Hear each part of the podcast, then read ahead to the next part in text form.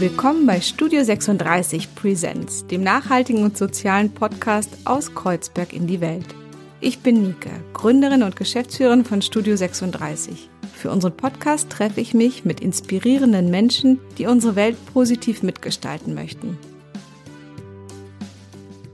Ich mag das Wort Feminismus richtig gerne. Das ist für mich ein Kern der politischen Bewegung, mit der ich mich schon ganz früh beschäftigt habe und wo ganz viele verschiedene Strömungen zusammengekommen sind, die mir eine Welt eröffnet haben, in der es um politischen Kampf geht, um ganz viel Freude und um ganz viel schöne Ideen, die Welt und die Gesellschaft neu zu denken. Deshalb bin ich total froh, dass wir Studio 36 Präsenz haben um immer wieder neue, äh, verrückte, lustige, kluge, tolle Frauen, Männer und alles dazwischen zu treffen und mit denen über die verschiedensten Themen zu sprechen. Die Folge heute, die ist eine ganz besondere, weil wir da einfach nochmal zusammengefasst und für euch herausgesucht haben, was die ganzen tollen Frauen oder auch die Personen, die sich als Frauen sehen oder bezeichnen, erzählt haben, was ihnen wirklich wichtig ist. Und da sind viele Dinge, bei denen wir es wichtig fanden, dass ihr sie nochmal hört. Los geht's mit Svenja Gräfe. Die feministische Autorin setzt sich mit den Machtverhältnissen zwischen Mann und Frau und den damit einhergehenden Privilegien auseinander. Über Privilegien zu sprechen, ist, glaube ich, immer dann einfach, wenn man sie nicht hat oder einfacher äh, oder irgendwie sowas einzufordern. Ähm, und wenn man dann auf der Seite ist, wo die Macht liegt und wo die Privilegien liegen, hat es halt immer auch was mit einer Aufgabe zu tun. Also eine Aufgabe von, von oder Abgabe von Macht. Und ich glaube, das ist einfach was, was ja Leuten Angst macht. Und das, was ich eben schon so ein bisschen angeschnitten habe, was, äh, was Sprache angeht, gilt, glaube ich, generell für den Feminismus oder für die feministischen Strömungen, die in den letzten Jahren auch sehr viel stärker geworden sind nochmal, beziehungsweise auch viel mehr im Mainstream sich verankert haben. Ähm, ich glaube, es ist einfach schon unglaublich viel passiert oder es befindet sich gerade unglaublich viel im Umbruch, so dass es eben auch bei Leuten ankommt, die nichts von ihrer Macht abgeben wollen. So. Und äh, die merken eben, dass es gerade auch in der jüngeren Generation äh, sehr viel verbreiteter also sehr viel selbstverständlicher ist, sich damit auseinanderzusetzen oder sensibilisiert zu sein also wachsen natürlich auch alle Frauen oder werden alle Frauen sozialisiert in der Gesellschaft, in der wir drin stecken, ne? die nun mal durchzogen ist von Sexismen ähm, und Rollenbildern. Und es ist, glaube ich, einfach nicht so leicht, sich davon zu lösen. Je nachdem auch, was man für oder wie, wann man überhaupt Zugänge findet, vielleicht zu feministischen Themen oder wann vielleicht auch nicht. Auch Katrin Rönnecke widmet sich als Autorin und Podcasterin des feministischen Lila Podcasts geschlechtspolitischen Themen. Es ist irgendwann so gewesen, dass ich das Gefühl hatte, obwohl ich mich immer noch als Feministin bezeichne, dass mir der Begriff nicht genug ist. Und ich glaube, das geht vielen anderen auch so. Es gibt ja diesen anderen Begriff der Intersektionalität, der versucht, glaube ich, was ganz ähnliches, nämlich andere Dinge mitzudenken, mit reinzunehmen und zu gucken, was, was ist eigentlich das Strukturelle dahinter? Was, was ist so die menschliche Aktivität, die da dahinter steht, hinter einer feministischen Haltung auch? Und bin relativ schnell bei Emanzipation gelandet und fand, dass das ein wunderschönes nicht nur Wort ist, sondern eine, ähm, ein Begriff, den es, glaube ich, seit es die Menschen gibt, äh, irgendwie gibt. Äh, vielleicht nicht als dedizierten Begriff, aber als Aktion, dass man sich von etwas befreit von dem man abhängig war oder das einen unterdrückt hat. Ich habe ja auch versucht, so ein bisschen die Mechanismen, also wie funktioniert denn Emanzipation tatsächlich zu beleuchten. Und ich glaube, dass die tatsächlich, ähm, das ist auch so der Ansatz der Intersektionalität, bei Schwarzen und, und Frauen Emanzipation ganz ähnlich funktioniert, weil die Unterdrückungsmechanismen auch schon so ähnlich waren. Es wurde immer irgendwie biologisch begründet. Es wurde immer ähm, versucht, das Ganze auch zu verwissenschaftlichen. Letztendlich geht es ja um eine Fantasie von einer bestimmten anderen Gruppe, die diese Gruppe beherrschen möchte, die sich über diese Gruppe stellt. Wie kann man sich davon befreien?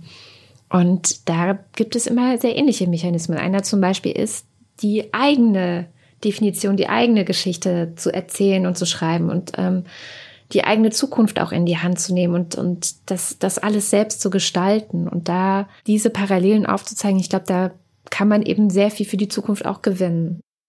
Und jetzt freue ich mich sehr, dass wir gemeinsam nochmal einem richtig coolen Mann zuhören, dem Male-Feminist Robert Franken. Für mich eröffnet Feminismus und die Beschäftigung damit ähm, die Möglichkeit, auch andere Rollen einnehmen zu können und nicht bestimmten Stereotypen genügen zu müssen, die letztendlich auch dazu führen, dass mein Anpassungsgrad sehr, sehr hoch ist. Und diese Erkenntnis, die ähm, haben Frauen sehr häufig, weil sie nicht der klassischen Norm der Gesellschaft, der Norm der Unternehmen entsprechen und sich anpassen müssen. Aber dass auch Männer diesem Anpassungsdruck stattgeben und stattgeben müssen, ähm, das ist ihnen zum großen Teil nicht bewusst. Und da will ich einfach mithelfen, dieses Bewusstsein zu schaffen. Doch was wäre der Mensch ohne seinen Körper? Die weibliche Periode und auch unsere ganze Sexualität sind zwei richtig tolle Themen. Als erstes hört ihr den YouTube-Star Jennifer Wolf. Viele habe ich halt gehört bei Frauen, die haben Angst zu wissen, wie sie überhaupt aussehen, weil sie schon im, einen Glaubenssatz haben, ich, ich bin nicht in Ordnung, weil durch Pornos nur eine gewisse Art von Vulvas gezeigt wird oder in, in was für Zeitschriften auch immer. Und es gibt ja eine, eine riesengroße Vielfalt so und dass da ein Glaubenssatz entsteht, ich bin so nicht in Ordnung, weil ich so nicht aussehe, ist schnell, aber damit rumzulaufen ist nicht gut so und dann den Kontakt trotzdem aufzubauen und zu schauen, okay, ich sehe nicht so aus wie im Film, aber das bin halt ich und das anzunehmen. Leider gibt es immer noch sehr viel Ungleichheit in vielen Bereichen der Gesellschaft, zum Beispiel bei Medizin und Digitalisierung. Dazu hören wir jetzt Dr. Silvia Thun dass zum Beispiel die Algorithmen für die künstliche Intelligenz hauptsächlich männliche Daten berücksichtigen und dementsprechend ja auch falsch sind. Ja, also falsch zumindest für uns Frauen.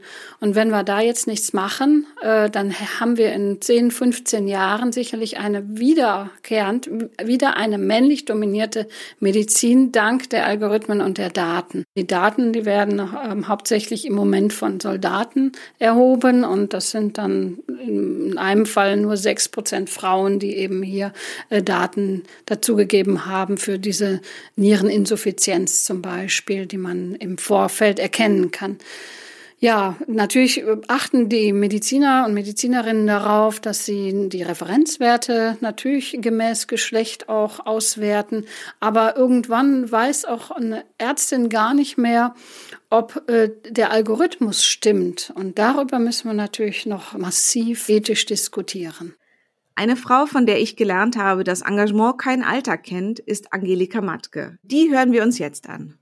Angola war erstmal Krieg, ganz heftig und äh, ich finde ihn entsetzlich. Es war ein hochpatriarchalisches System, die Frauen hatten keine Rechte. Dann kam aber so eine Wende, dass äh, die, die Männer ja alle in den Krieg mussten irgendwie oder außer Landes mussten irgendwie und dann stand die Frau an, beide Ärmel hochkrempeln und es hat eine Zeit gegeben, da kamen diese Männer zurück und dann haben die Frauen sich aus Angst, sie würden vergewaltigt werden, haben die sich in Klarsichtfolie gebunden. Und das war so eine Stunde Null, die ist über mehrere Monate gelaufen. Es war, äh, es war unbegreiflich, ja wie ein, ein, ein Land äh, kaputt gemacht wird durch, durch Krieg und Frau und Mann zu Feind werden.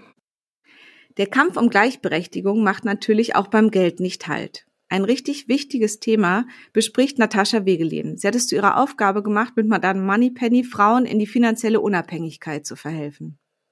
Ja, mein Thema ist eben finanzielle Unabhängigkeit für Frauen. Und äh, das ist deswegen ein ganz wichtiges Thema, weil gerade wir Frauen sehr stark von Altersarmut betroffen sind, also sehr viel stärker als unsere männlichen Kollegen. Und weil ich eben auch sehe, dass viele Frauen ähm, da nicht so richtig hingucken oder sich auch nicht an das Thema rantrauen. Und doch ist es halt einfach ein so, so, so, so wichtiges Thema. Also da habe ich quasi so eine Schere entdeckt und dachte, boah, es ist so ein wichtiges Thema, aber kaum jemand macht es es kann, es kann nicht sein. Also sowohl für uns selber als, als Individuen, als auch für System, als auch äh, für unsere Kinder oder auch äh, Vorbild kann man ja auch für Eltern sein. Ähm, und genau, deswegen bin ich da eben ran und versuche mit Madame Moneypenny vor allem Frauen ähm, ja die richtigen Werkzeuge an die Hand zu geben, dass sie selber souveräne finanzielle Entscheidungen treffen können, um eben nicht abhängig zu sein von Männern oder Bankberatern jedes Mal, wenn wir uns die Zeit nehmen und mit jemandem in Ruhe sprechen und ich über eine halbe Stunde jemandem zuhöre, der mir aus seiner Welt erzählt und von seinen Projekten, merke ich wieder, wie viel ich alles nicht weiß. Zum Beispiel, dass heute noch junge Frauen, die sich für Gleichberechtigung einsetzen, Morddrohungen und Gewaltandrohungen bekommen, Hass im Netz, wie viel Hass auf der Straße immer wieder ausgeübt wird, dass Frauen mit Frauen nicht Händchen halten dürfen oder dafür angefeindet werden, wie wichtig Geld ist, dass man sich auch im hohen Alter noch engagieren kann. Meine gute Nachricht? Der Kampf geht weiter. Und wir sind viele. Wir sind Frauen und Männer, junge Mädchen, ältere Damen. Wir sind all die, die sich für Gerechtigkeit, für eine soziale und ökologische Welt von morgen einsetzen. Mit guten Nachrichten, mit viel Spaß und Engagement. Und danke euch heute sehr fürs Zuhören.